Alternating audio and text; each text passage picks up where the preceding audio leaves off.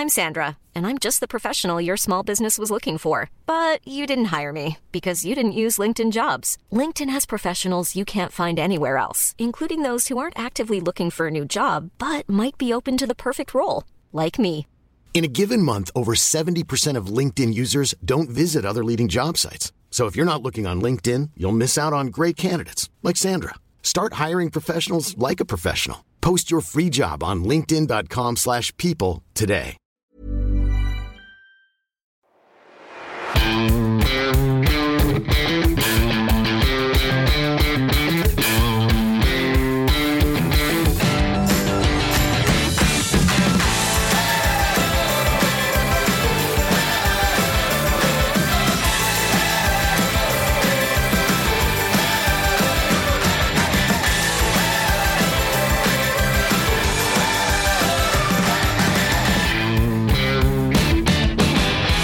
Moin Moin und herzlich willkommen zur letzten Folge des Finanzrocker Podcasts im Jahr 2019. Und in der heutigen Podcast-Folge habe ich meinen Hörer Alexander Granz zu Gast und mit ihm spreche ich über seinen Werdegang vom Anwalt zum Online-Unternehmer und über seine Veränderungen im Denken und im Lifestyle, die das mit sich bringt. Und Alex hat sich von einer früheren Finanzrocker Podcast Folge dazu inspirieren lassen, einem inneren Wunsch nachzugehen und sich dann beim Citizen Circle in Chiang Mai eine Woche intensiv mit der Umsetzung einer Online-Unternehmer Geschäftsidee zu befassen. Welche das ist, das erzählt er gleich im Podcast. Und er hat auch schon weitere Ideen, teilweise auch schon umgesetzt. Und wir sprechen aber auch über die Geldanlage von ihm, seine Zukunftspläne und noch eine ganze Menge mehr. Es ist eine sehr abwechslungsreiche Folge geworden und ich hoffe, dass sie dir gefällt. Und wegen jetzt ab zum Interview mit Alex. Auf geht's! Meine Leitung geht heute in die Nähe von Bremen zu Alexander Granz. Er ist Anwalt und Online-Unternehmer und ihn verbindet eine besondere Geschichte mit dem Finanzrocker-Podcast. Welche das ist, erzählt er uns gleich. Erstmal herzlich willkommen im Finanzrocker-Podcast, Alex. Schön, dass du dir die Zeit nimmst. Hi Daniel, vielen Dank, dass ich dabei sein darf. Ja, ich habe ja eben schon gesagt, dich verbindet eine besondere Geschichte. Da kommen wir gleich nochmal drauf zu sprechen. Aber was wir schon mal vorwegnehmen können, dieses Interview hat ja eine unglaubliche Vorlaufzeit von anderthalb Jahren, ne? Ja, genau. Du hattest mich damals schon gefragt Genau. und wir haben dann lange, lange gebraucht, bis wir es jetzt tatsächlich umgesetzt haben. Lag allerdings natürlich auch ein bisschen an mir. Ich habe es immer wieder verschoben oder immer wieder gesagt, naja, ich brauche noch ein bisschen, weil sich leider das Projekt, um das es ja auch so ein bisschen heute gehen soll, Ja. immer wieder verschoben hat. Aber trotzdem toll, dass wir das jetzt äh, dann geschafft haben. Genau, und dann die Weihnachtsfolge 2019. Das ist ja auch immer eine besondere Folge, weil es die letzte im Jahr ist. Und äh, ja, ich bin gespannt auf das, was du uns erzählen wirst. Ich habe erwähnt, du bist Fachanwalt für Strafrecht und äh, Gründer in einer Kanzlei in Niedersachsen. Warum hast du dich damals für den Bereich Jura-Recht äh, entschieden? Was hat dich am, an diesem Thema so fasziniert? Ja, also Gründer ist, ist nicht ganz richtig. Äh, Gründer war mein Großvater der Kanzlei. Also wir sind schon in dritter Generation sozusagen unterwegs. Mhm. Mein Vater hat es dann fortgeführt und ich bin jetzt zusammen mit noch sechs Kollegen da in der Kanzlei unterwegs. Da merkt man halt auch schon so ein bisschen Recht. Das war natürlich familiäre Prägung. Gefühlt, also jeder, jeder Zweite in meiner Familie ist irgendwie Jurist oder hat irgendwas mit Juristerei zu tun. Ja. Ähm, und da lag es natürlich nahe, dass da auch irgendwie in die Richtung gehe. Ähm, da hat man natürlich schon so einiges ähm, ja, mitbekommen von frühester Jugend an. Und äh, das war, war so der eine Aspekt. Der andere Aspekt war, mir war schon immer Gerechtigkeit wichtig oder mir war es wichtig, mit Leuten vernünftig umzugehen und dass mit Leuten vernünftig umgegangen wird. Mhm. Und das, so meine damalige romantische Vorstellung, würde ich ja nun bei Jura kriegen, Ja. dass also Recht und Gerechtigkeit zwei Paar Schuhe sind. Das habe ich dann äh, später im Beruf erst äh, erfahren müssen. Aber das waren so die, war so die Motivation, warum überhaupt Recht Mhm. warum Rechtsanwalt und Mhm. warum Strafrecht? Ja, Rechtsanwalt war für mich eigentlich relativ schnell klar, als ich mit, mit Jura angefangen habe, weil ich schon immer mit, mit Menschen arbeiten wollte, weil ich eher der praxisorientierte Typ bin. Mhm. Und äh, ich hätte nicht mir keine akademische Laufbahn oder sowas vorstellen können, da die dritte Theorie wälzen, da wäre ich bei eingegangen. Und das war von vornherein klar, dass es deswegen in die Richtung gehen soll und eben auch die familiäre Vorprägung, die, die da so eine Rolle spielt. Du bist ja jetzt auch nicht der erste Rechtsanwalt. Ich hatte ja schon mal einen zu Gast. Also Das war auch eine, eine sehr spannende Geschichte. Diese Folge hast du gehört und die hat einen hohen Einfluss auf äh, dich gehabt. Magst du kurz erzählen, welche das war und warum sie an deinem Denken etwas geändert hat? Ja, das war die Folge mit Dr. Ronald Kandelhardt. Schöne Grüße an dieser Stelle. Ich habe ihn inzwischen auch, auch gut kennenlernen äh, können inzwischen. Mhm. Und äh, ja, er ist auch Anwalt gewesen, muss man inzwischen sagen, in Bremen in der Kanzlei, also direkt bei mir um die Ecke. Ja, der hat damals beschrieben bei dir, wie er quasi vom Anwalt zum digitalen Nomaden mehr oder weniger geworden ist, also auch mhm. sich ein digitales Geschäftsmodell aufgebaut hat. Und äh, ja, für mich war das deswegen Inspiration, weil ich gedacht habe, naja, wenn der das kann und sorry Ronald, wenn ich das sage, auch noch ein paar Jahre älter als ich, ja, dann kann ich das auch. Und dann mhm. äh, ist mein Weg nicht vorgezeichnet bis zur Rente oder darüber hinaus, äh, sondern dann kann ich auch noch was verändern. Und das äh, hat für mich einen großen Einfluss darauf gehabt, meine Gedanken, die ich eh schon hatte, dass ich was anderes machen wollte, dass ich mich im digitalen Bereich betätigen wollte, ähm, dann tatsächlich in die Tat umzusetzen und so vom, vom Denken ins Tun zu kommen. Du bist im Anschluss sogar nach Thailand geflogen. Warum und äh, was hast du dort gemacht? Ja, Thailand, das war relativ witziger Zufall. Also ich hatte ja über deinen Podcast äh, auch schon vom Citizen Circle gehört. Mhm. Ich habe dann einfach wirklich mal gegoogelt und habe geschaut, was gibt es denn da so für mich? Für mich war klar, ich muss irgendwie aus meinem, meinem Alltag raus, wenn ich irgendwas verändern will. Also mhm. ich zum damaligen Zeitpunkt bin ich zum Glück ja auch immer noch Familienvater mit berufstätiger Frau und damals eben zwei anderthalb Jahre alten Kindern und eben vollberuflich tätig in der Kanzlei. Da hat man eben auch kein, keine 40-Stunden-Woche, sondern deutlich, deutlich mehr. Mhm. Also, dass mir klar war, ich, ich, ich muss irgendwie mal an den Ort, der weiter weg ist, um klare Gedanken zu fassen und überhaupt mal mein Leben zu sortieren und zu gucken, wie machst du zukünftig weiter und wie setzt du diese Ideen, die da so in meinem Kopf rumgeisterten, dann eben um. Ne? Und gleichzeitig wollte ich mir diese digitalen Skills aneignen, die man braucht, um im Online-Unternehmertum anzukommen. Da hatte ich ja nun als Jurist überhaupt gar keine Ahnung von. Thailand fand ich schon immer super. Das Essen ist toll, die Kultur ist toll. Sogar unsere Hochzeitsreise ist damals dahin gegangen. Also war das irgendwie der perfekte Match. Und dann habe ich beim Googlen einfach äh, eben diese äh, Digital Business Mastermind Gruppe von, vom CC in Chiang Mai gefunden. Mhm. Habe das meiner Frau erzählt und, und die hat eigentlich gesagt, Mensch, das ist doch der absolute Treffer. Das ist doch genau das, was du willst. Mach das doch. Mhm. Da bin ich ihr ehrlich gesagt bis heute auch noch extrem dankbar, dass sie mich da so unterstützt hat und nicht gesagt hat, Mensch, spinnst du, du hast hier kleine Kinder, äh, du hast hier genug zu tun zu Hause, bleib mal gefälligst hier, mhm. sondern mich da wirklich unterstützt hat und sogar äh, in die richtige Richtung liebevoll gedrängt hat zu sagen, jetzt mach das mal, damit du das, das auch umsetzt, was du da alles so in deinem Kopf hast. Und die war, glaube ich, auch direkt bei äh, Tim Chimoy, der hat die geleitet, ne? Genau, genau. Also Tim und äh, die Martha haben das zusammen gemacht. Mhm. Ja, das lief so. Ähm, morgens haben wir quasi äh, Basics des Online-Unternehmertums gemacht. Das haben dann im Wechsel immer Martha und Tim gemacht. Mhm. Da hat man so die eben die absoluten Grundlagen gelernt. Ne? Wie sichere ich mir überhaupt eine Domain? Wie richte ich eine WordPress-Seite ein? Wie funktioniert ungefähr Marketing im Internet? Wie mache ich ein Newsletter? Wie, was ist ein Sales-Funnel und so weiter? Also wirklich so die Sachen, von denen ich, das, das war für mich alles Chinesisch damals. Ne? Da hatte ich mhm. wirklich gar keine Ahnung von. Das äh, habe ich natürlich jetzt auch nicht fundamental gelernt in der einen Woche, aber ich habe zumindest so ein Grundverständnis gekriegt. Und nachmittags ging es dann eben immer direkt in die Umsetzung. Also teilweise waren da Leute dabei, die hatten schon ein Konzept. Und ich war noch relativ unbeleckt. Ich hatte quasi angefangen, im, im Flieger mir Gedanken zu machen, was ich denn vielleicht mal so machen könnte. Ja. Und habe dann erstmal angefangen zu konzeptionieren und zu überlegen, was kannst du denn eigentlich, was kannst du denn eigentlich machen, sozusagen. Und ich habe gerade nochmal geguckt, also Tim Chimoy hatte ich ja auch im Podcast schon zu Gast, ist mittlerweile auf den Tag genau vier Jahre her. Da ist Ach. die Folge mit ihm erschienen, das ist die Folge 28. Und äh, das war damals zur Gründung vom Citizen Circle. Da kann sich wahrscheinlich äh, nur noch äh, der eine oder die andere erinnern an, an diese Interviewfolge. Aber da schließt sich dann auch nochmal der Kreis. Bin ich ja geehrt, dass ich jetzt hier vier Jahre später sitzen darf, denn ich bin auch also zufriedenes und glückliches Mitglied des Citizen Circle mhm. inzwischen mhm. und ich finde das eine tolle Community, die der Tim da gegründet hat. Ja. Und die hat mir auch auf, auf meinem Weg und auf meiner Entwicklung, über die wir vielleicht auch noch ein bisschen sprechen, echt auch geholfen. Wie wertvoll war denn für dich der Input von anderen, wenn du da im, im Austausch bist bei dieser Mastermind-Gruppe?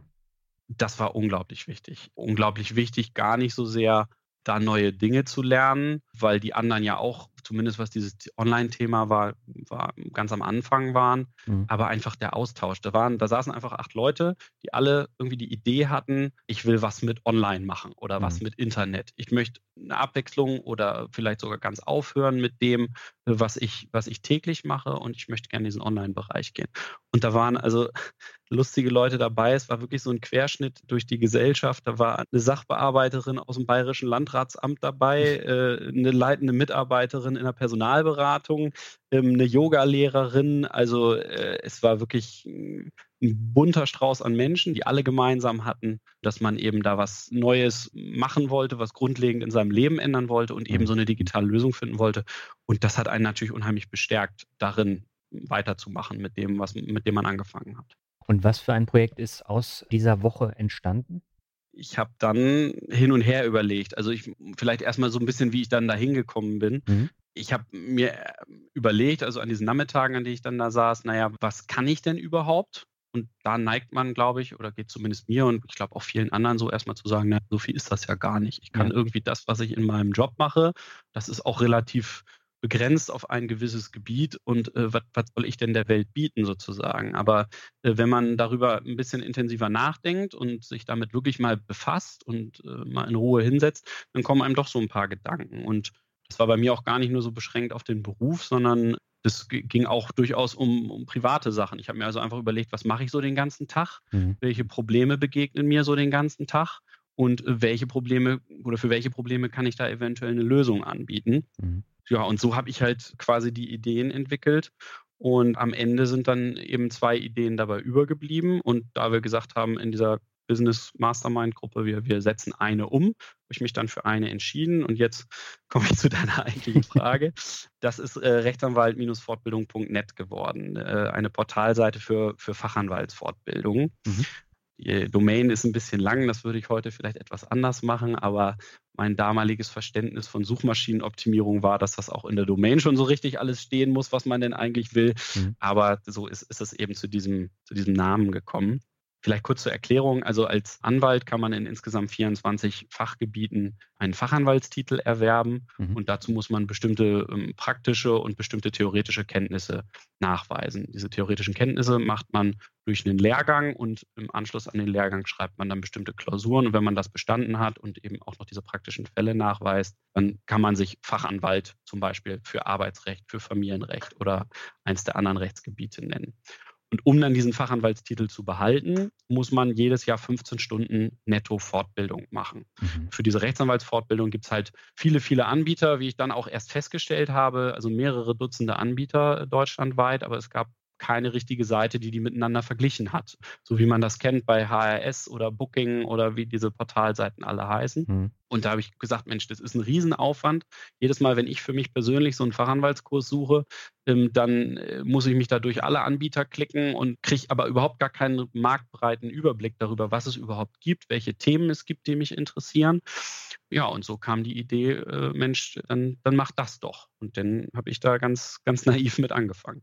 Hast du es alleine umgesetzt oder hast du noch andere Leute mit ins Boot geholt? Ich habe äh, dann noch andere Leute mit ins Boot geholt. Das war ganz witzig. Ich, ich weiß nicht mehr, ob es noch in Bangkok am Flughafen war oder ob ich dann in Frankfurt am Flughafen direkt den Andreas angerufen habe. Äh, das ist ein Studienkumpel von mir, den ich also schon seit, seit Jahrzehnten, muss man ja inzwischen sagen, kenne. Mhm. Ich wusste, der macht was mit IT der ist studierter IT-Mensch und dann äh, habe ich ihn angerufen und man hört immer noch dadurch, dass ich IT-Mensch sage, so richtig Ahnung habe ich davon nicht und habe gesagt, Mensch, Andreas, sag mal, du machst da doch sowas mit Internet und so, ich habe da so eine Idee, könntest du das vielleicht? Mhm. Und dann war so kurze Pause am Telefon und dann sagt er zu mir, sag mal, du weißt schon, was ich, was ich da eigentlich mache, ne? Und was ich beruflich mache. Und ich so, du, wenn ich ganz ehrlich bin, eigentlich nicht so genau. Und dann hat er mir erzählt, dass er in Bremen bei einem großen DAX-notierten Konzern, das sich mit Ticketvertrieb weltweit beschäftigt, dann mhm. wissen wahrscheinlich deine Zuhörer auch alle, wer das ist, ja. arbeitet. Und dass er also im Endeffekt den ganzen Tag nichts anderes machte, als Portalseiten zu programmieren und ein Team zu leiten, das eben solche Portalseiten programmiert.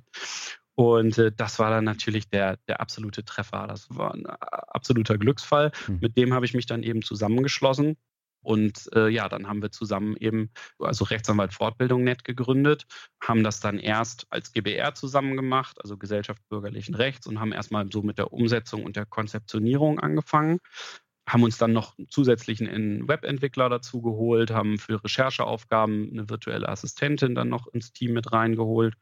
Ja, und dann ging es weiter. Ich weiß nicht, ob ich das auch noch erzählen soll oder äh, stopp mich, wenn ich, wenn ich zu viel äh, am Stück rede. Was mich noch interessieren würde, für dich war es ja auch absolutes Neuland und äh, neben den Programmierarbeiten sind ja auch noch andere Sachen angefallen. Hast du das komplett selber gemacht und äh, hast du dir da sonst auch noch Input von, von anderen Online-Unternehmern geholt? Also da muss ich ehrlich sagen, da, das habe ich im Wesentlichen selbst gemacht. Was vor allen Dingen darüber hinausgehende Aufgaben waren, war natürlich nicht nur das Programmieren und überhaupt das Erstellen, sondern man muss ja erstmal Anbieter finden, die mit einem zusammenarbeiten, die sagen, jawohl, wir stellen unsere Kurse da ein mhm. und wir möchten die über das Portal anbieten. Denn die Anbieter machen sich ja auch vergleichbar untereinander ja. und da haben nicht alle unbedingt ein Interesse daran. Und das war mehr oder weniger meine Aufgabe, eben da ähm, mit den Anbietern zu sprechen. Und da hat es mir natürlich unheimlich geholfen, dass ich eben selber Anwalt bin. Mhm. Ähm, oft diese Leute, die das betreiben, sind auch Rechtsanwälte, die dann eben auch so eine, so, so eine Fortbildungs- äh, oder Seminaragentur haben. Deswegen habe ich das meiste selber machen können. Also da habe ich ehrlich gesagt eigentlich gar nicht so viel Unterstützung mehr geholt. Aber du verdienst dein Geld dadurch, dass du die Leute dann eben an die Weiterbildungsanbieter vermittelst. Genau, das ist für die Rechtsanwälte komplett kostenfrei, die das mhm. bei uns nutzen äh, auf der Seite. Wir kriegen eine Provision für jede erfolgreiche Vermittlung einer Fortbildung. Und wie erfolgreich ist das Projekt bisher angelaufen? Aus meiner Sicht sehr erfolgreich. Gibt da ja so, gibt für mich da so zwei Aspekte bei erfolgreich. Ähm, das eine ist natürlich so die, der, der wirtschaftliche Erfolg. Da mhm. muss ich wirklich sagen, das ist sehr toll. Wir sind es hat sich leider etwas verzögert, dann bis wir tatsächlich online gegangen sind. Wir sind also Ende März äh, dieses Jahr online gegangen, sind also jetzt ungefähr acht Monate ähm, dabei.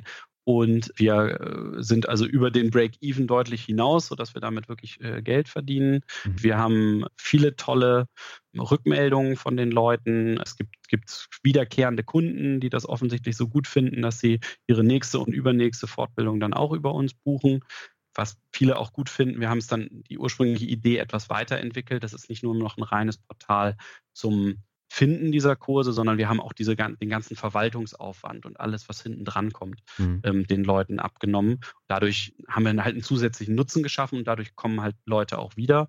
Und ich habe also letztens gerade einen Anruf bekommen von einer Kollegin, die sagte, ja, ich wollte sie einfach nur mal anrufen und wollte mich bedanken äh, für das, was sie machen, weil sie, wieso hat es das eigentlich nicht schon lange gegeben und sie nehmen mir damit unglaublich viel Arbeit ab. Mhm. Und das ist weg von der wirtschaftlichen mehr zur, zum persönlichen Erfolg des Projekts. Und der, für mich persönlich ist es unglaublich erfolgreich, weil ich einfach jeden Morgen aufstehe und Lust habe, das zu machen. Ich mhm. habe jeden Morgen Lust, das weiterzuentwickeln. Mir macht das Spaß und es ist ein Projekt, an dem ich unglaublich gerne arbeite. Und das ist etwas, was bei mir im Anwaltsjob zwar auch immer noch der Fall ist, aber wo es auch dann mal gemischte Gefühle gab, wenn man denn morgens aufgestanden ist und zur Arbeit gegangen ist. Ja, ist ja auch eine schöne Bestätigung und ich glaube, das ist der zentrale Punkt, dass man eben Spaß an dem hat, was man dann tatsächlich auch macht. Ich habe ja viele Interviewgäste schon gehabt, die Probleme mit ihrem normalen Job gehabt haben und äh, dann auch versucht haben, was Eigenes auf die Beine zu stellen. Und bei dir sieht man eben auch, dass wenn man sich inspirieren lässt und das dann auch umsetzt, dass dann auch was Erfolgreiches entstehen kann. Das ist definitiv so. Also ich glaube, das ist sogar die Grundvoraussetzung für, für äh, jeden Erfolg, dass man das, was man macht, gerne macht. Und ähm, ich mache meinen Anwaltsjob auch gerne nach wie vor. Mhm. Ich freue mich aber auch, mir zunehmend aussuchen zu können, welche Mandate ich übernehme, was ich mache. Ähm, aber bei, bei diesem weiteren Projekt, bei, bei Rechtsanwalt Fortbildung Net, da bin ich einfach mit ganzem Herzen dabei und das merke ich. Und das das wird automatisch erfolgreich, wenn man da so dahinter steckt und, und da drin steckt. Und mhm. das kann ich eigentlich jedem nur raten, der sich überlegt, so etwas zu machen und da selber sich was aufzubauen. Äh, sucht, sucht euch irgendwas, was euch wirklich selber begeistert, dann könnt ihr auch andere begeistern. Wie hat denn dein Umfeld darauf reagiert, dass du jetzt auf einmal äh, so glühender Online-Unternehmer geworden bist? Sehr geteilt. Also mhm. ich sag mal jetzt, äh, mein, mein Freundeskreis bestand natürlich auch nicht zum geringen oder besteht auch immer noch zum nicht, nicht geringen Teil aus Juristen und für die war das natürlich erstmal alle ein bisschen komisch. wie gesagt, bei, bei Rechtsanwalt, da macht jeder die Schublade auf und sagt, okay, der ist Rechtsanwalt, das ist gesellschaftlich irgendwie akzeptiert und das weiß man, was der macht. Wenn man dann sagt, ich bin Online-Unternehmer oder ich habe da so eine Internetseite oder so, dann ist das gerade in diesem konservativen Umfeld äh, natürlich immer noch ein bisschen, äh, ich will nicht sagen halbseiden, aber es ist noch sehr gewöhnungsbedürftig. Ne? Deswegen war das durchaus sehr gemischt, wie die Leute reagiert haben. Äh, ich habe allerdings auch unglaublich viel positives Feedback bekommen, insbesondere als die Leute dann gemerkt haben, wie viel Spaß mir das macht und mit wie viel Leidenschaft ich dabei bin. Du hast mir erzählt, in Kürze startest du jetzt sogar ein zweites Projekt. Ähm, worum geht es da? Ja, das heißt äh, Fastfile, das Projekt. Das ist eine Akten- oder digitale Akteneinsichtslösung für Versicherungen. Das ist also mehr so der, der B2B-Bereich kurze Erklärung, das weiß wahrscheinlich nicht jeder. Also ich mache es mal an einem Beispiel. Eine Versicherung hat einen Verkehrsunfall gemeldet bekommen. Jetzt muss sie darüber entscheiden, äh, regulieren wir da den Schaden oder regulieren wir ihn nicht. Mhm. Um das entscheiden zu können, brauchen sie die, die Akte der Behörde, die den Verkehrsunfall aufgenommen hat, also Polizei, Staatsanwaltschaft oder äh, eine Stadt oder ein Landkreis dieses Akteneinsichtsrecht hat nur ein Rechtsanwalt. Also die Versicherung selber kommt nicht an diese Akte ran, sondern sie muss einen Anwalt beauftragen, der ihnen diese Akte besorgt. Und das ist im Moment noch ein unglaublich analoger Prozess. Da äh, wird meistens ein Brief oder sogar ein Fax, Juristen faxen ja unglaublich gerne, an den Anwalt geschickt. Da steht drin, bitte besorg mir mal die Akte. Der Anwalt schickt dann wieder einen Fax oder einen Brief an die jeweilige Behörde und sagt, bitte gib mir mal die Akte.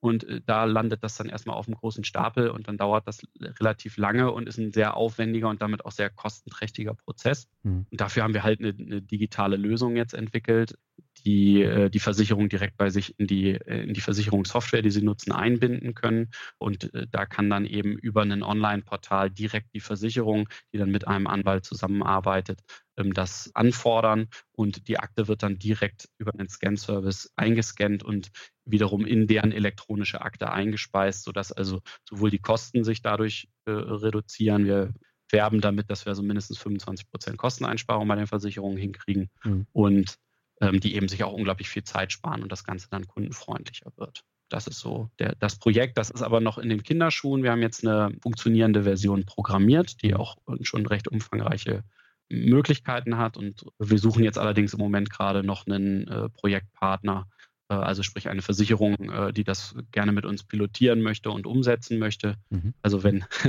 ein Hörer dabei ist, der vielleicht äh, in der Versicherung Entscheider ist oder einen Entscheider kennt, dann gerne Mail an mich. Da sind wir noch für alle Angebote offen sozusagen. Du hast gesagt wir, das heißt, du machst das nicht alleine. Hast du da wieder deinen Kumpel Andreas dabei oder neue Leute?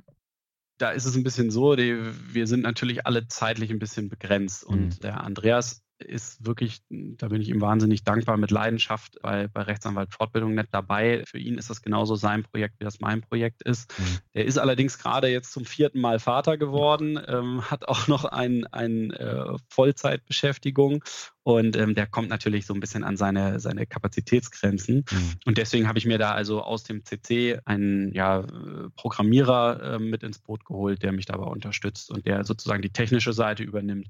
Und ich übernehme eben wieder die, die Kommunikation mit der Versicherung nach außen. Sozusagen. Habt ihr da schon einen Termin, wann es denn starten soll? Wahrscheinlich dann erst 2020 im Laufe. Wir haben eine, eine Version, die jetzt sozusagen noch an die Systeme der Versicherung angepasst werden müsste. Mhm. Und wenn wir dann also eine Versicherung gefunden haben, da bin ich jetzt gerade dabei, ähm, da Kontakt aufzunehmen mit, mit verschiedenen Versicherungen, die sagt, jawohl, das ist spannend für uns, wir wollen sowieso unsere Prozesse digitalisieren, ähm, dann sind wir also quasi startbereit. Du hast ja eben gesagt, äh, du hast jetzt den Kontakt aus dem CC hergestellt und äh, daraus ist eine Zusammenarbeit entstanden. Du hast mir im Vorgespräch auch gesagt, dass du auch in Thailand, in Chiang Mai spannende Kontakte geknüpft hast und äh, sogar auch einen Freund gefunden hast. Inwiefern haben diese Bekanntschaften denn dein Leben und auch dein Denken verändert? So ein bisschen was habe ich ja schon über die, die Charaktere, die da so rumliefen, äh, erzählt. Ja. Es war, wie gesagt, eine bunt gemischte Truppe. Aber einer äh, war dabei, der war mir eigentlich sehr ähnlich. Und mhm. ähm, mit dem hat sich sehr schnell eine, eine sehr gute Freundschaft entwickelt. Ähm, der war auch äh, studierter Jurist, zwar mhm. nicht Anwalt, aber in, in einem anderen juristischen Bereich tätig der war ziemlich genau mein Alter und hat damals sich mit mir und ich mich mit ihm auf Anhieb unglaublich gut verstanden. Also ja. wir haben nach zwei Tagen war völlig klar, das wird eine, wird eine gute Freundschaft zwischen uns beiden. Mhm. Ähm, wir haben also die, die Woche, die wir da zusammen diese Digital Mastermind Gruppe hatten, hm, zusammen verbracht, haben dann noch zwei, drei Tage hinten dran gehängt. Er war in einer ähnlichen Situation. Er hatte vor einem halben Jahr gesagt, ich möchte dieses klassische nicht mehr, hat dann den Job gekündigt, äh, hat seine Freundin genommen und ist auf Weltreise gegangen. Mhm. Ja, er ist weitergereist nach Vietnam. Ich bin wieder nach Deutschland zurück und der Kontakt hat auch gehalten. Wir haben dann also uns weiterhin über WhatsApp und über Skype und so weiter unterhalten. Was machst du gerade? Was mache ich gerade? Mhm. Naja, und dann hörte ich einige Tage nichts mehr von ihm und habe mich schon gewundert und kriegte dann nochmal drei Tage später einen Anruf von seiner Freundin, dass ähm, er gestorben ist.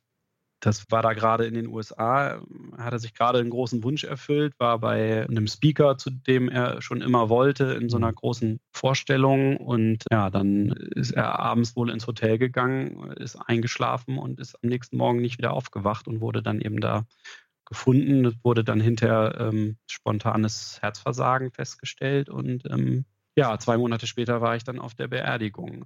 Und das hat mir nochmal gezeigt, dass ich, wenn ich andere Vorstellungen vom Leben habe, wenn ich Wünsche habe, dass ich sie sofort umsetzen muss. Und dass ich mhm. nicht noch ein Jahr Zeit habe und nicht, ach, kannst du morgen machen und äh, vielleicht, wenn ich in Rente bin, sondern dass ich direkt anfangen muss. Und wenn ich noch einen Tritt in den Hintern gebraucht habe, ähm, dann ist das sicherlich dieses Ereignis für mich gewesen. Das ist echt eine tragische Geschichte. Er hat ja zumindest dann nochmal sich versucht, diesen Wunsch zu erfüllen und hat da auch eine Menge, glaube ich, mitgenommen, auch wenn äh, die Weltreise eher in den Startlöchern noch war.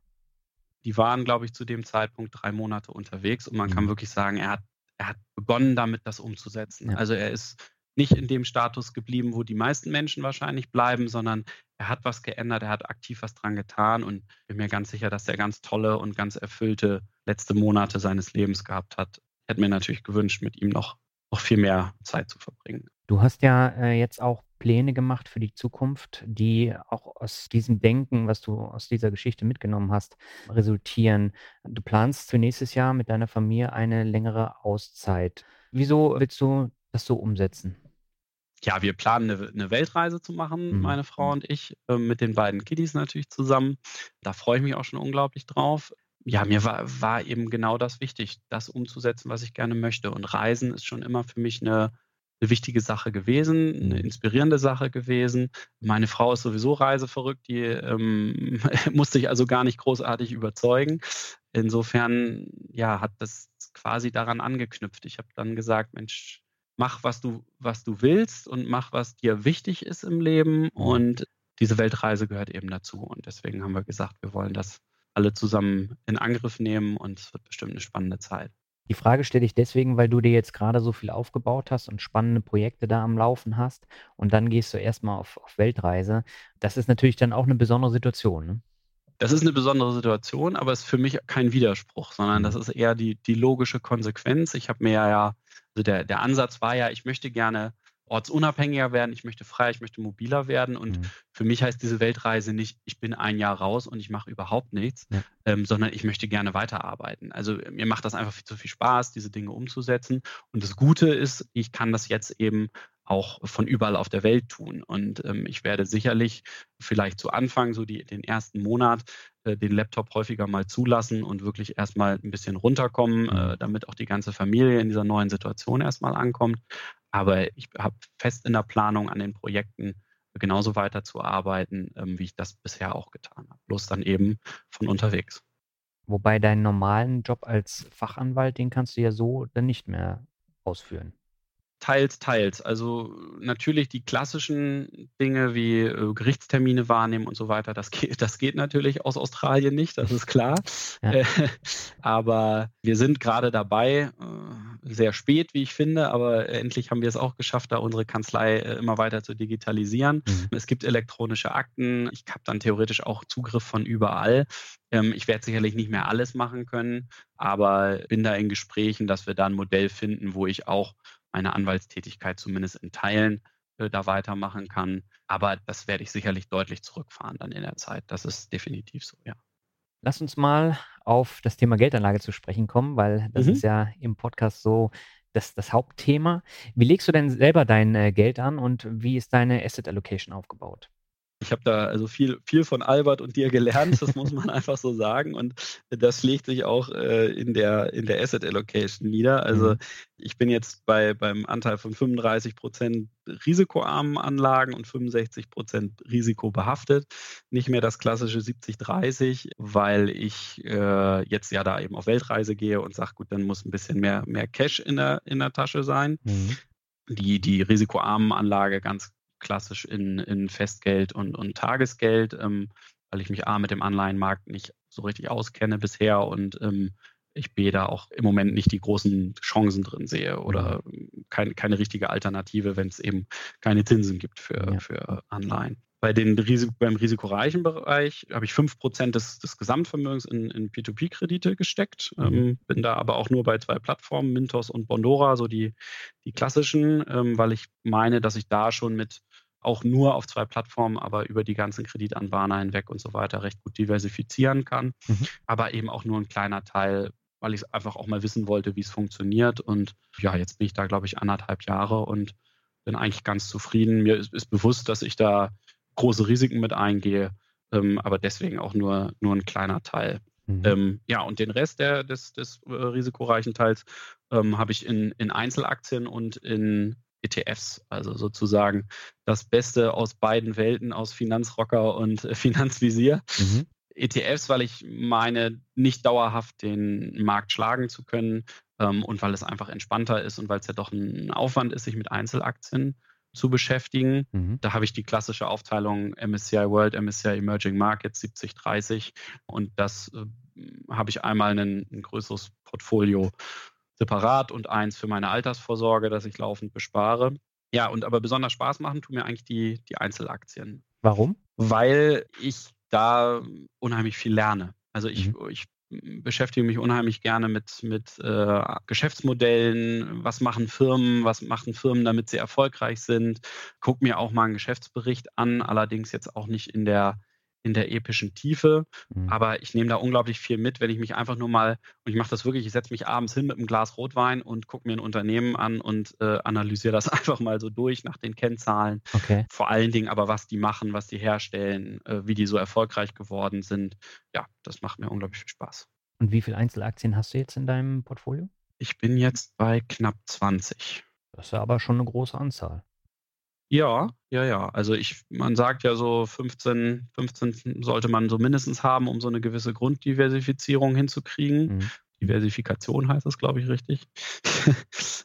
das war auch das Ziel, dass ich relativ schnell dahin komme. Deswegen habe ich das zu Anfang auch sehr intensiv gemacht, um mhm. eben relativ schnell auf eine gewisse Anzahl von Aktien zu kommen. Ich habe da auch erst im Februar oder was jetzt dieses Jahr mit angefangen mit den Einzelaktien. Okay. Bin da in, im Moment aber auch extrem happy. Also es macht macht nicht nur Spaß, sondern äh, im Moment ist die Outperformance da gegenüber dem, dem Markt. Äh, denke natürlich im Moment, ich bin der tollste Anleger aller Zeiten, aber äh, da kommen wahrscheinlich auch wieder andere Zeiten, wo ich wieder dann etwas demütiger werde und deswegen werde ich das auch nicht äh, weiter aufstocken, sondern immer in diesem Verhältnis zu den ETFs lassen. So ist meine Überlegung.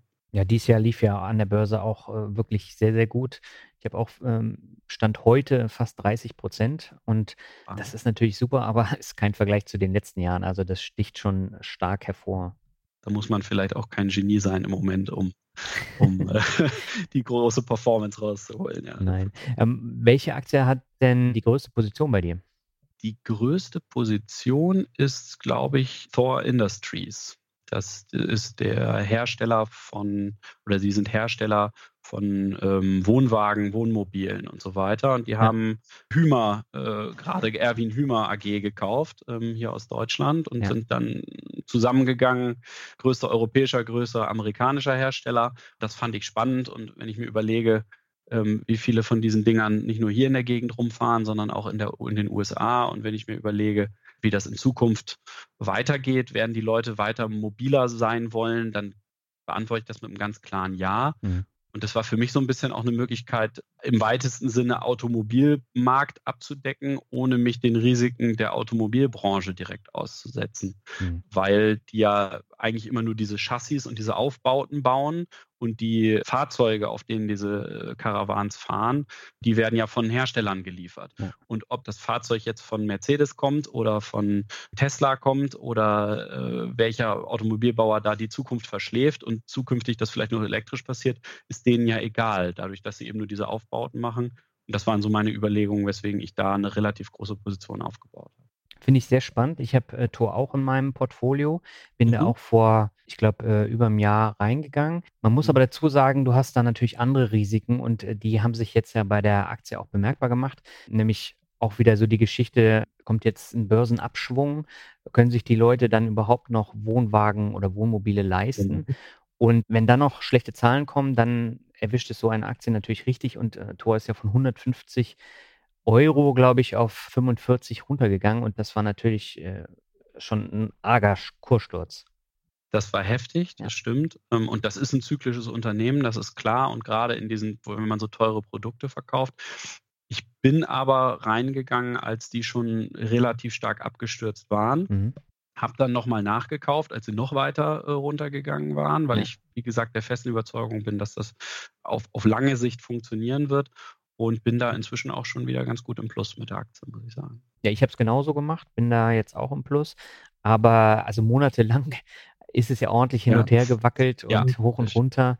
Und damit muss man natürlich auch umgehen können. Also das ist jetzt keine Aktie, wo man dann gut schlafen kann.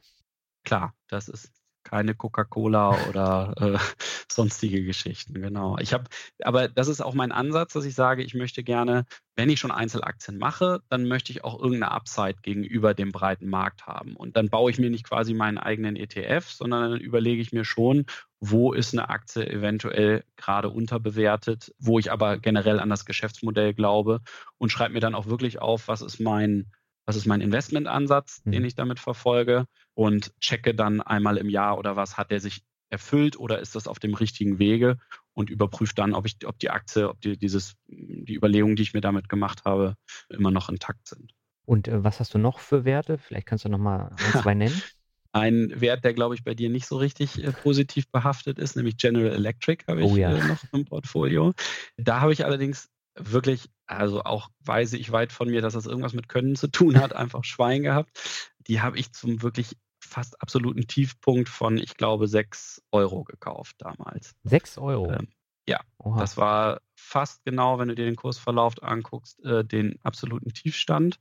Das war auch einfach nur deswegen, ich habe, sage ich auch ganz ehrlich, ich habe da eine, eine Aktienanalyse zugelesen zu, zu General Electric, auch mit einer Kaufempfehlung.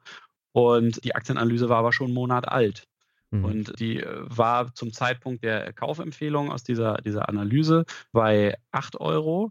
Und als dann einen Monat später, als ich das gelesen hatte, war sie bei 6 und dann dachte ich, ach, dann ist das jetzt ja erst recht ein Kauf. Mhm. Und deswegen bin ich dann zufällig quasi auf dem absoluten Tiefpunkt eingestiegen.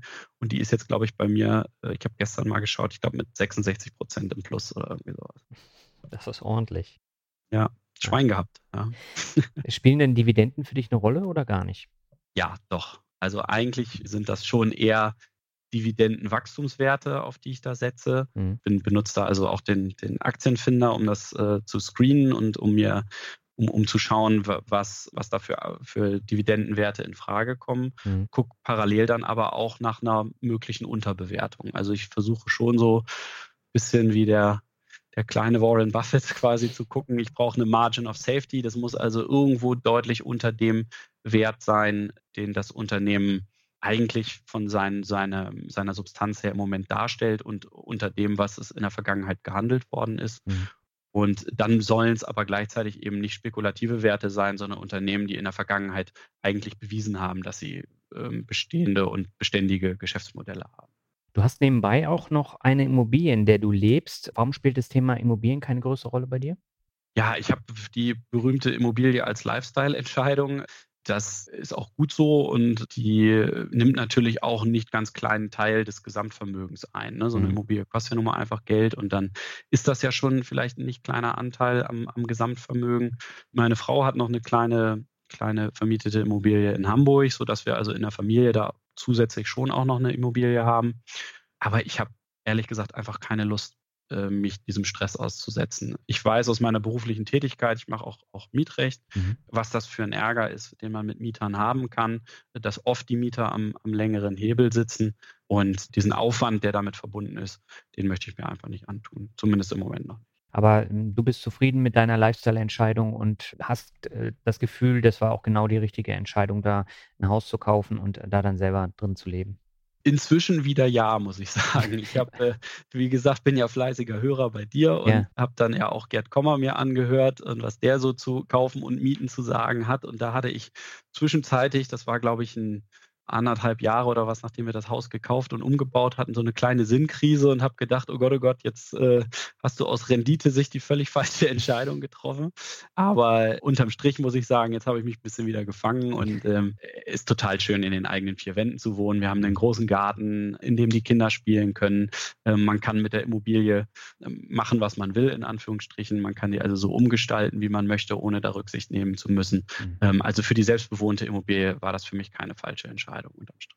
Ja, jetzt hast du gesagt, äh, aus Renditesicht, aber es geht im Leben ja nicht nur um Rendite, das hast du ja schon ganz richtig vorher gesagt. Ja, das ist so. Also das muss man immer auch ein bisschen berücksichtigen. Ich bin so ein Typ, der sich dann gerne reinfuchst in alles äh, und irgendwie noch die dritte Excel-Tabelle macht, um irgendwie auf die letzte Nachkommastelle das auszurechnen, ob das jetzt auch richtig ist oder nicht. Mhm. Und äh, da muss man dann immer wieder sich mal ein Stück zurücknehmen, mal tief durchatmen und sagen, jetzt krieg dich mal wieder ein und äh, was ist dir denn im Leben ansonsten eigentlich noch so wichtig? Und mhm. ähm, vor dem Hintergrund, wie gesagt, Immobilie, gute Entscheidung gewesen. Und welche Ziele hast du dir jetzt für die Zukunft vorgenommen, abgesehen von der Weltreise? Also erstmal so die Nahziele sind natürlich, die beiden Projekte voranzutreiben, denn also auch bei, bei Rechtsanwalt Fortbildung Net ist da noch viel Potenzial. Wir haben super viele Ideen, die wir da noch umsetzen wollen. Mhm. Ähm, da werden zum Beispiel Kanzlei-Accounts kommen, dass dann also ganze Kanzleien alle ihre Anwälte dann verwalten können bei uns äh, und so weiter. Da sind also viele, viele Ideen, die wir noch haben, die, die umgesetzt werden. Und äh, klar, dann dieses zweite Projekt natürlich ähm, auch als Nahziel, wo wir jetzt äh, möglichst zeitnah dann mit starten wollen. Ja, und langfristige Ziele habe ich eigentlich nur insoweit, als dass ich sage, ich möchte gerne auch zukünftig machen können, was ich möchte. Also ich möchte mhm. morgens aufstehen können und möchte, möchte machen können, was ich will. Ich möchte gern viel Zeit mit meiner Familie verbringen können, mit meinen Kindern verbringen können mhm. und gleichzeitig meine Projekte umsetzen. Das ist eigentlich im Wesentlichen meine Zukunftsplanung, ja. Bist du denn vom Thema Recht immer noch so fasziniert wie damals oder hat sich da seit deinem Start als Online-Unternehmer etwas geändert? Also das Thema Recht spielt natürlich nach wie vor eine große Rolle und mhm. ich bin davon auch, also fasziniert ist vielleicht ein bisschen übertrieben, aber ich bin froh, dass ich diesen, diesen rechtlichen Hintergrund habe, weil er mhm. mir auch jetzt in meiner Tätigkeit als Unternehmer unheimlich hilft, weil ich natürlich Verträge machen kann und, und verstehe, wenn, was da passiert, wenn, wenn Verträge gemacht werden. Aber äh, was sich bei mir stark geändert hat, ist so ein bisschen die Denke, die mit dem Recht äh, einhergeht. Also gerade als Anwalt ist man ja immer gewöhnt, so in Worst-Case-Szenarien zu denken. Also ja. ich denke immer daran im Sinne des Mandanten, was kann alles schiefgehen? Wie sichere ich mich ab? Ähm, und vielleicht, wenn du mal mit Juristen zu tun gehabt hast, du kriegst nie eine klare Antwort, ja, sondern die sagen immer, äh, ja, das könnte so und so sein, aber es wäre auch das und das denkbar. Das tun die einmal, um dir eine, eine sichere Position zu geben, aber auch um sich selbst eine sichere Position zu geben. Und mhm. die Denke hat sich halt tatsächlich geändert, optimistischer gewesen. Es ist ein unternehmerisches Denken geworden. Genau, das ist, ist glaube ich, die, die Änderung zum Thema Recht, die bei mir so stattgefunden hat. Ja, finde ich spannend. Also auch die Entwicklung, die du jetzt in den letzten ein, zwei Jahren genommen hast, das war dann sozusagen auf der Überholspur, ne? Ja, das ging wirklich unglaublich schnell, das muss ich auch sagen. Also ich habe, wie gesagt, in, in, im Januar in, in Chiang Mai hat das ja nochmal den richtigen Turbo gekriegt. Ich habe vorher mir Gedanken gemacht, aber dann ging das alles wirklich knall auf Fall und äh, so, dass ich jetzt auch, habe ich noch gar nicht gesagt, also im, seit 2019 auch tatsächlich nur noch äh, halbtags in der Kanzlei bin und wirklich mich mit der anderen Hälfte komplett um das andere kümmere. Mhm. Aber ich glaube, so muss es dann auch gehen. Also wenn man ein Ziel sich gesteckt hat, dann muss man auch möglichst schnell in die Umsetzung kommen, weil sonst bleibt es immer nur ein Ziel, das mhm. man nie erreicht. Merkst du, dass dieses Thema mit den Zielen sich aber auch auf die Geldanlage auswirkt, dass du da auch anders rangehst? Das Anlageverhalten hat sich schon geändert. Ich habe halt 2018, Anfang 2018, als ich auch in, die, in diese Mastermind-Gruppe gegangen bin, angefangen in ETFs anzulegen. Mhm. Und klar, durch meine unternehmerische Tätigkeit habe ich natürlich auch äh, Interesse an Unternehmen zusätzlich gewonnen, was dann wiederum dazu geführt hat, dass ich auch in Einzelaktien gegangen bin. Genau, das mhm. hat sich definitiv geändert. Bin da vielleicht auch ein bisschen gelassener geworden über die Zeit. Also insgesamt ist es so eine Entwicklung gewesen. Erst ging das mit den ETFs los, dass man auch mal guckt, da, da schwankt was und das geht mal nach oben und auch mal nach unten. Und das dicke Fell ist, glaube ich, dicker geworden dadurch, dass man dann das erstmal weiter und mitverfolgt hat. Und jetzt inzwischen bei den Einzelaktien also ich würde jetzt lügen, wenn ich sagen würde, ich, ich gucke da nur einmal im Monat drauf. Das ist schon deutlich äh, häufiger, mhm. aber mehr, weil ich es spannend finde, überhaupt weiterhin ein Gefühl dafür zu, zu kriegen, wie sich das entwickelt, als dass ich da jetzt wirklich Panik schieben würde. Wie sich das entwickelt, wenn das mal 20, 30, 40 Prozent runtergeht, ähm, das wissen wir, glaube ich, alle nicht, wie wir mhm. dann reagieren. Im Moment hilft es mir, cooler dabei zu werden und cooler damit umzugehen mit diesen Schwankungen. Ich glaube, da wäre es tatsächlich nochmal interessant, wenn wir nach deiner Weltreise nochmal darüber sprechen, ob du dann auch noch ständig ins Depot guckst oder ob du dann nochmal gelas gelassener geworden bist. Ja, wahrscheinlich, wenn man irgendwo im Dschungel sitzt, dann äh, hat man vielleicht auch andere Gedanken, als ins Depot zu gucken. Ja, das ist sicher so. Ne? Das äh, bin ich sowieso sehr gespannt, wie diese Weltreise mich und, und meine ganze Familie ähm, beeinflussen wird, wie mhm. das nochmal das Denken ändern wird. Und ich bin mir eigentlich ziemlich sicher, dass wir nicht als die gleichen wiederkommen werden, wie wir äh, losgefahren sind. Ja. Aber in welche Richtung das geht, weiß ich überhaupt nicht. Das kann sein, dass man sagt, oh, jetzt haben wir das mal gemacht und das war ganz toll und eine schöne Erfahrung, aber jetzt sind wir auch froh, dass wir wieder in geregelten Bahnen sind. Mhm. Es mhm. kann aber auch sein, dass man sagt, naja, jetzt haben wir die große weite Welt gesehen und jetzt ähm, wollen wir vielleicht noch was ganz anderes anfangen mit unserem Leben. Also ähm, das kann ich zum jetzigen Zeitpunkt noch nicht sagen, aber wir können da gerne drüber sprechen, wenn ich wieder da bin. Ja, würde ich tatsächlich vorschlagen. Und ich bin auch gespannt auf das Feedback zu der Folge. Bevor wir jetzt aber zum Ende kommen, lass uns das Finanzrocker Word Shuffle machen. Ich habe mir dann interessante Begriffe überlegt und äh, du sagst einfach, was dir dazu einfällt. Sehr gern. Und beginnen möchte ich mit etwas, was bei dir jetzt äh, direkt ansteht nach dem Interview, nämlich Workation. Ja, Workation, genau. Also so ähnlich wie in Chiang Mai, bloß jetzt in fortgeschrittener Variante sozusagen, mhm. steht bei mir ab, ab Mitte November an. In ja, anderthalb Wochen geht's los nach Koh Phangan diesmal, also wieder Thailand. Mhm. Und äh, diesmal ist das allerdings eine Gruppe auch wieder vom CC. Ich glaube, du kennst das auch. Du bist da ja auch gewesen. Äh, genau, du hast Jahr. jetzt meinen Platz. Genau, ich habe äh, mal gucken, ob ich guck mal, ob dein Bett noch steht in der Villa. Ja. ja. Das ist, eine, sind, ist jetzt eine Gruppe von 15 Leuten. Das sind fortgeschrittene Unternehmer sozusagen, also Leute, die äh, entweder so wie ich da freiberuflich schon tätig gewesen sind, äh, Mitarbeiter gehabt haben und so weiter und die vielleicht schon ein bisschen weiter sind auf ihrem Weg, die sich da dann treffen und ja zu so einem Austausch zusammenkommen auf der Insel. Und da freue ich mich wahnsinnig drauf einmal dem kalten Deutschland wieder ein bisschen zu entfliehen ja. und äh, ja, eben wieder neue spannende Leute kennenzulernen. Das, äh, da habe ich große Lust zu und da freue ich mich sehr drauf. Ja, da wünsche ich dir auch ganz viel Spaß und das Interessante ist, jetzt sind ja von den 15 Leuten drei Finanzrocker-Gäste da vor Ort. Ach, dann kannst du ja bald ein Finanzrocker-Camp aufmachen. Ja, also mit den ganzen Gästen auf jeden Fall und äh, da würden auch jedes Mal interessante Gespräche, glaube ich, entstehen. Das glaube ich auch. Und ähm, ich weiß jetzt ehrlich gesagt gar nicht genau, wer das ist, aber bin gespannt. Dann habe ich ja zumindest auf jeden Fall schon mal Gesprächsthemen, weil gehört habe ich die Folgen mit den Leuten dann, ja. genau, Tarek, Tim und du. Stimmt. Ah ja, genau. Ach, Tarek, genau, war, war auch schon mal bei dir. Genau, ich erinnere mich. Das war zum Thema Verkaufen, glaube ja, ich. genau. Und der war letztes Jahr nämlich auch bei der Vocation dabei. Ja, super. Ja, auf den freue ich mich auch schon sehr. Den habe ich in Hamburg ja kennengelernt mhm. auf dem Treffen und ich finde, das ist ein unheimlich spannender Typ, der, der viel zu erzählen hat und da freue ich mich sehr, mich mit dem mal unterhalten zu können. Der zweite Begriff ist Gabelstapler. ja, das äh, habe ich, glaube ich, in meinen Kurzlebenslauf geschrieben, ja. den ich dir geschickt habe. Der Gabelstapler hat für mich mehrere leidliche Erfahrungen und mehrere blöde Konnotationen, die ich mit dem verbinde. Mhm. Das sind, äh, also man muss zur Erklärung sagen, ich bin Gabelstapler gefahren, äh, als ich gerade mit dem Abi fertig war. Äh, hier in Mercedes, äh, Mercedes hat in Bremen hier ein Werk Und äh, da bin ich, habe ich mich dann als, als Schülerjob als Gabelstaplerfahrer verdingt. Man bekam dann innerhalb kürzester Zeit da diesen Führerschein, wenn man sich nicht ganz doof angestellt hat.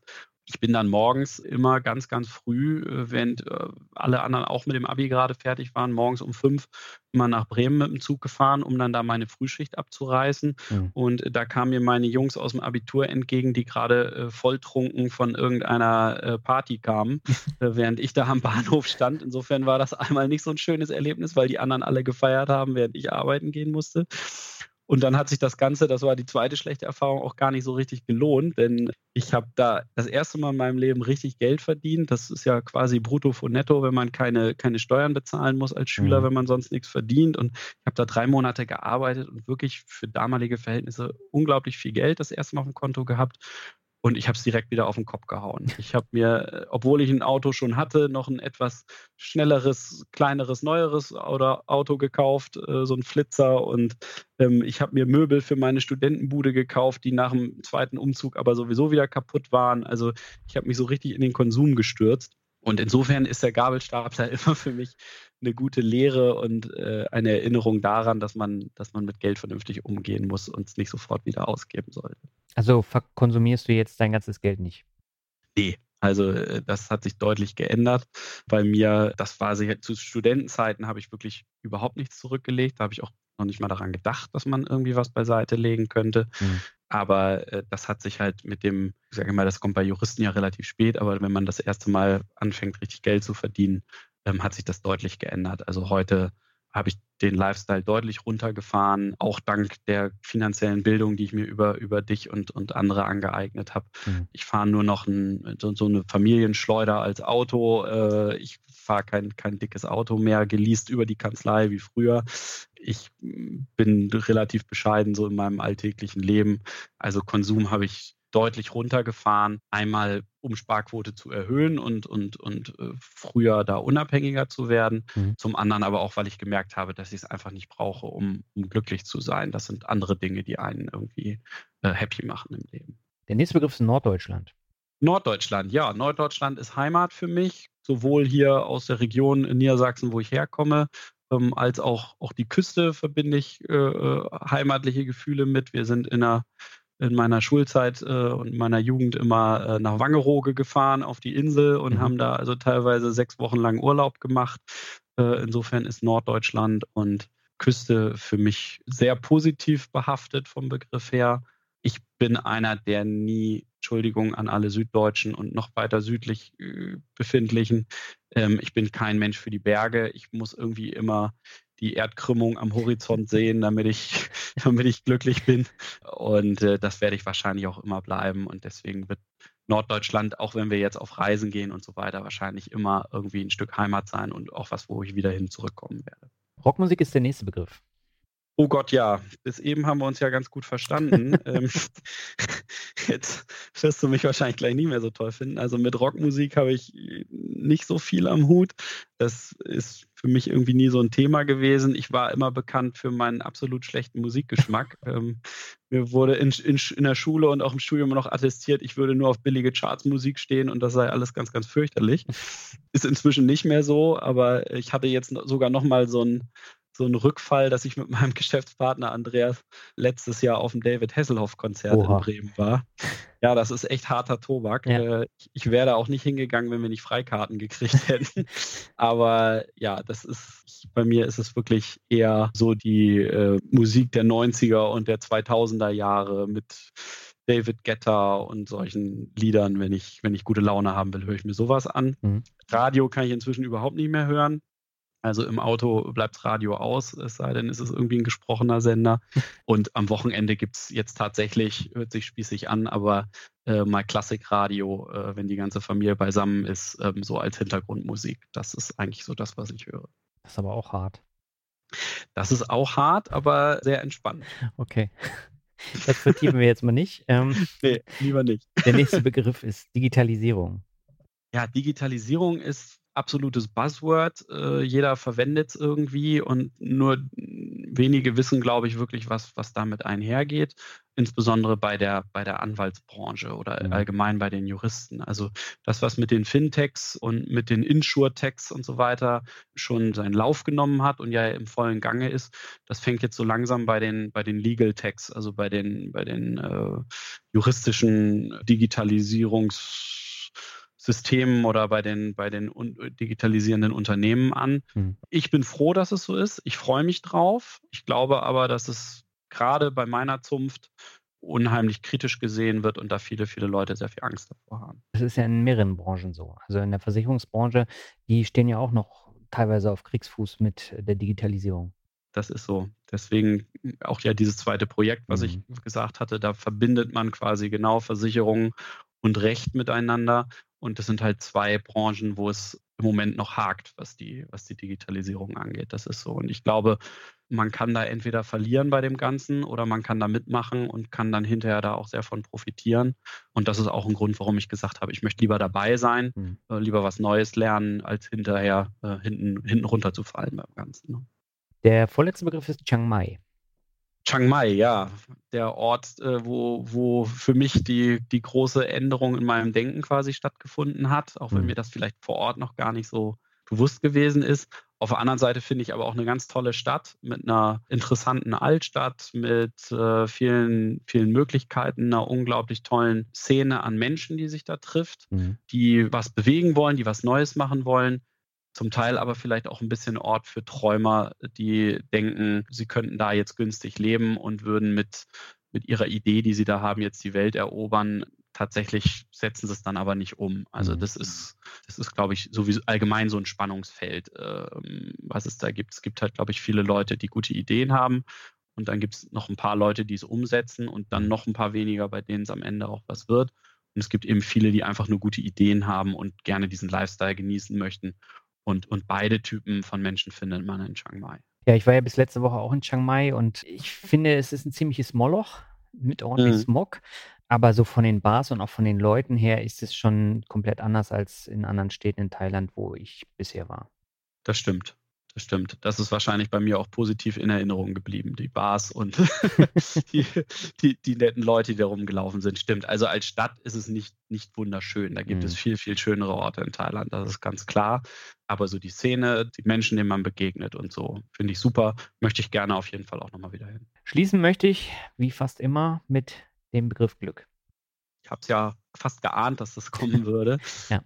Glück ist ja im Deutschen immer so ein verallgemeinernder Begriff. Die Engländer haben da ja mit, mit Luck und Happiness irgendwie eine, finde ich, bessere Unterscheidung. Mhm. Also dieses Luck im Sinne von, von Glück, der, der Lottogewinn-Glück, das ist für mich so ein bisschen das Glück des Tüchtigen. Also das ist etwas, was mir viel begegnet ist, seitdem ich da auf, auf diese Reise gegangen bin oder diese Veränderungen sich bei mir abgespielt haben. Ich habe halt einfach gemerkt, wenn man sich für Dinge begeistert, wenn man Dinge macht, wenn man sich umhört, wenn man mit anderen Leuten spricht, dann kommt Glück von alleine zu einem. Also zum mhm. Beispiel mein Treffen oder mein, mein Telefonat da mit dem Andreas äh, und äh, der dann sagte, was, was hast du eigentlich, oder weißt du eigentlich, was ich mache? Das war großes Glück für mich, dass mhm. ich, dass das so toll funktioniert hat. Das Glück hätte ich aber nicht gehabt, wenn ich den Anruf nicht gemacht hätte. Mhm. So, das ist die eine Variante von Glück. Das andere ist also eher der Begriff Happiness, also Glückseligkeit vielleicht im Deutschen. Und für mich ist großer Teil von Glück äh, die Freiheit zu haben, jeden Tag machen zu können, was man will. Also morgens aufstehen zu können und, und äh, nicht gezwungen zu sein, mit bestimmten Leuten sich zu umgeben oder ja, an, an bestimmte Dinge gebunden zu sein. Was aber nicht heißt, dass man keine Aufgabe im Leben haben soll. Ganz ja. im Gegenteil.